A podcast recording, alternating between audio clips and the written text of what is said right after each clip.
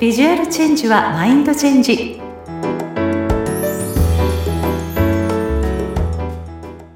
皆さんこんにちは。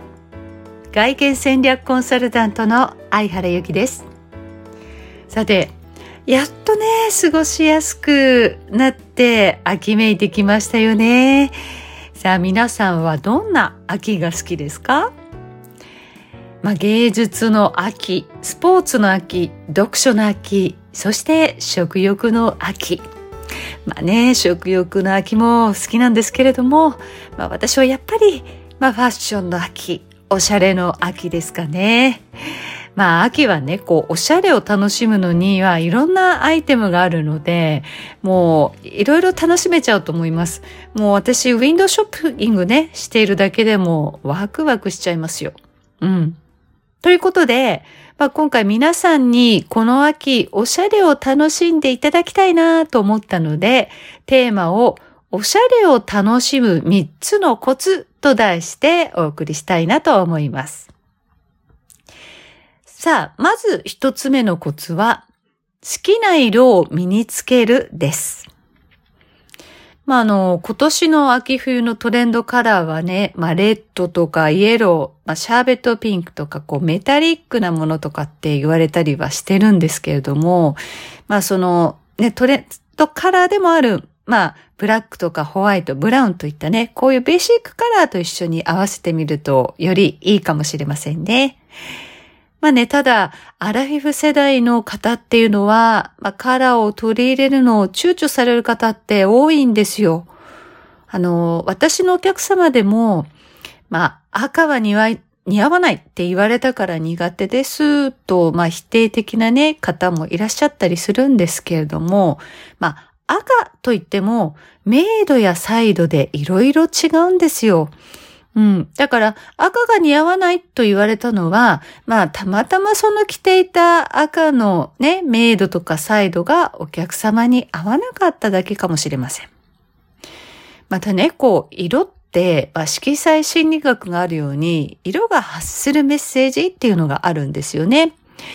まあ、例えばその赤ならばエネルギッシュさとかリーダー的存在とか華やかさっていうね、パワフルな感じを与えてくれますし、まあ、イエローとか黄色でしたら、まあ、明るさとか天真爛漫さ、ユーモアなどのね、明るい印象を与えてくれます。まあ、このようにね、明るいお色味っていうのは、こう自分の気持ちも高めてくれますし、それを見ている周囲の人たちにも影響を与えてくれますので、まあ、まずはね、小さい面積からで構わないので、取り入れてみるのはいかがでしょうか。まあ、小さなね、まあ、靴とか、バッグっていうのは、そういうところから取り入れるのいいかもしれませんよ。まあね、自分に似合う色っていうのがわからないっていう方は、まあ私のようなね、プロの方にカラー診断をお願いするか、まあお買い物動向でね、似合うアイテムを提案してもらうっていうのもおすすめです。まあ、アラフィフ女性の方にはね、私、どんどん色とか柄っていうのを取り入れていただきたいなと思っているので、もうぜひね、あ、ちょっとやってみようかなっていう方はまだまずはね、こう顔から遠い部分の靴とか、ボトムスにカラーを取り入れてみてはいかがでしょうか。さあ、そして二つ目のコツは、気分が上がるアイテムを持つです。まあ、こう、アクセサリーやバッグなど小物で持っているといいですよね。あの、私はアクセサリーの中でも特に大振りピアスが気分が上がるんですよ。で、あの、私、ショートヘアなので、こう、顔周りが寂しくならないように、こう、大ぶりで、こう、色味があるものとか、デザインが変わっている個性的なものっていうのを取り入れたりしてます。まあそうすることによって、まあお顔周りも華やかになりますし、まあファッションのワンポイントとして、まあアクセントにもなりますのでね、ぜひショートヘアの方っていうのは、大ぶりなものを一つ持ってみるっていうのもお勧めしたいですね。またね、低身長、背の低い方も、まあ、ポイントが高くなって目線がこう上目に行くので、そういう大きめのイヤリングとかピアスっていうものをつけられるとね、いいかもしれませんので、ぜひ調整してみてください。まあ私がね、そういうまあアクセサリー、つけてるアクセサリー、一体矢原さんってどこで 買ったりしてるんですか？ってよく聞かれるんですけど、私本当にね、プチプラちゃんのアクセサリーばっかりなんですよ。まあ2000円以内とかそれ前後のあのアクセサリー、まあ特にピアスは結構多くて、あのー、本当にまあフラットどこかのね、あの、ショッピングモールでフラッと見かけた、こう、アクセサリーがいっぱい売ってるようなお店とかにパッと入ったりとかして、あのもうインスピレーションでね、感覚で、あ、これいいなって思うものをちょっとまとめ買いするっていうような形でね、ちょっと、どこのショップだっけっていうごめんなさい。どこのショップか忘れてしまったんですけど、そのアクセサリーがガーっていっぱい売ってるような、そういうお店で買うことが多いんです。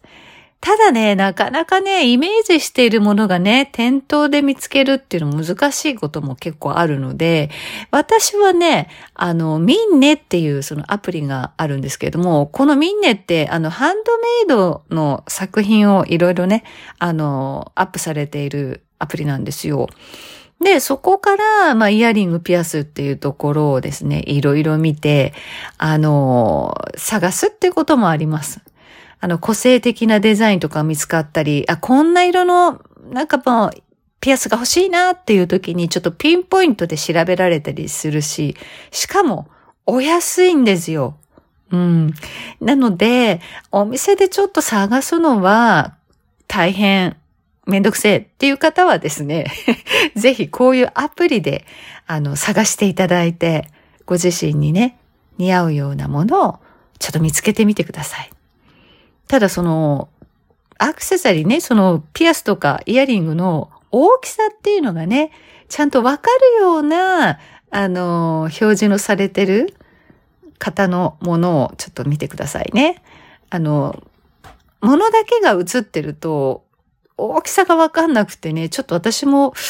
なんとなく写真で大きく映ってたので、大きめなのかなと思ったら、案外ちっちゃかったっていうこともあったりするので、実際に耳につけられてる写真があるとか、まあそういうちょっとね、大きさがちゃんとわかるような、あの、表示の仕方をされている方の作品をお勧めしたいと思います。さあ、そしてラスト3つ目のコツは、理想の芸能人を真似るです。まあ、ね、自分の選ぶといつも同じようなアイテムばっかりになってしまうって方結構多いんですよね。まあ、印象を変えたい。自分がこうなりたいっていうふうに思ったらですね、ぜひね、あの自分が好きなスタイルをしている芸能人、まあ好きな芸能人でもいいです。または、まあ自分のね、ご友人とか、そういうおしゃれを見本にされている方っていうスタイルを真似るっていうのがおすすめですね。あ、こう、フェミニンスタイルとか、クールスタイル。まあ、エレガントスタイルとか、ナチュラルなスタイルとかね、まあ、それぞれ似合うスタイルをしている芸能人の方を参考に真似てみるんです。まあ、自分がその着るアイテムによって印象を変えることができますから、まあ、自分が見せたいキャラクターを明確にして、まあ、行く場所とか会う人によって、まあ、変えていくっていうのも面白いかもしれませんね。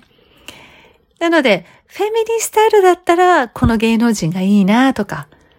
エレガントスタイルだったらこんなスタイルいいなっていうようなね、何人かそのスタイルがとってもお似合いになるような芸能人とか著名人、まあ自分のご友人っていう方をぜひですね、自分の中に持っていただいて、それに近づくようにまずは真似てみるっていうのは、あの、迷わずできるコツなのかなと思ってます。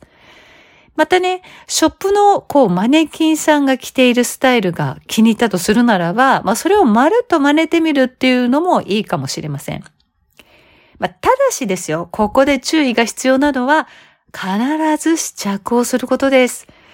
まあモデル、で、そのマネキンさんってめっちゃスタイルいいじゃないですか。背も高いし細いし。だから、もマネキンさんでは似合ってるけれども、実際自分で合わせたらなんか丈感が違うとかね。やっぱりこう身長が高い低いっていうのもありますし、まあ、上半身にボリュームがあるとか、下半身にボリュームがあるとか、まあ、人それぞれね、こう体バランスってありますから、必ず試着をして、かつ遠くの鏡を見てどう見えているかをしっかり確認してから購入してくださいね。そうすると、まあ、失敗もなく、まあ、考える、スタイリングを考えるという手間もなく素敵なスタイルを、まあ、ね、身にまとうことができますので、試してみてください。さて、いかがでしたでしょうか？今回はおしゃれを楽しむ3つのコツと題してお届けしました。次回は素敵なゲストをお迎えした対談バージョンですのでお楽しみに。それではまた。